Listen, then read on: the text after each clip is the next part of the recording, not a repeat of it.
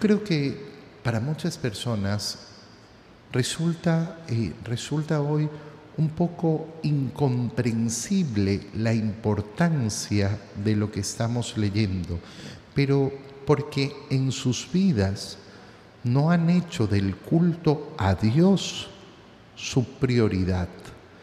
Y esto es un tema que tenemos que reflexionar profundamente.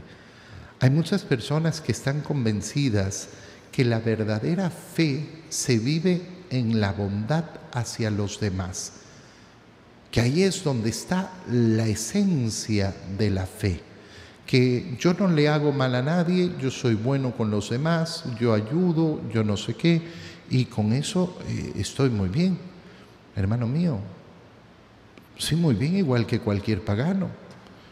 Hoy en día cualquier persona que no cree en Dios y de hecho que detesta a la iglesia, trabaja en fundaciones y en acciones sociales y tiene un cariño hermoso y bellísimo por la humanidad.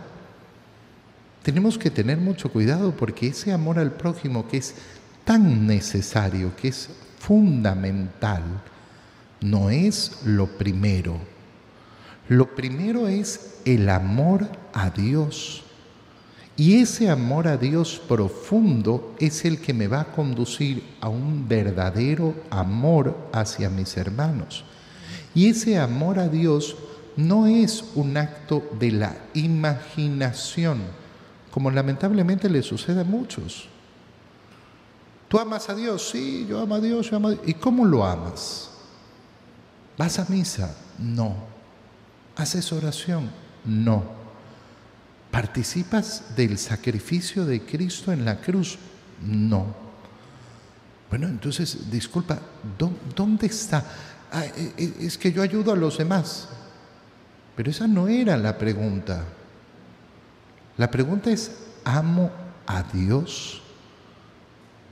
Ese amor a Dios se muestra en primer lugar en el culto que le doy a Dios, en la alabanza y en la glorificación que le doy a Dios.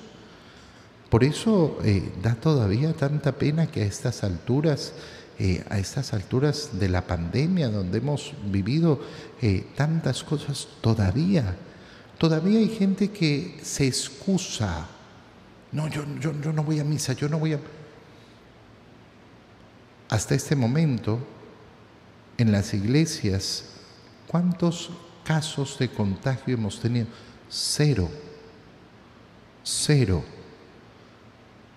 La iglesia ha hecho muy bien las cosas y, tenemos cero estadísticas de contagio en las iglesias. Cero. No, no es que han habido poquitos, no, cero. Cero estadísticas de contagio en las iglesias.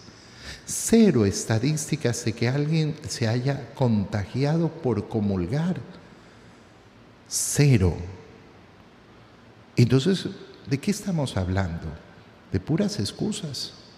Hay muchas personas que se han conformado porque han encontrado la excusa que al final del día buscaba su corazón para no tener que cumplir con ese culto, que como lo decimos en todas las misas, es justo y necesario.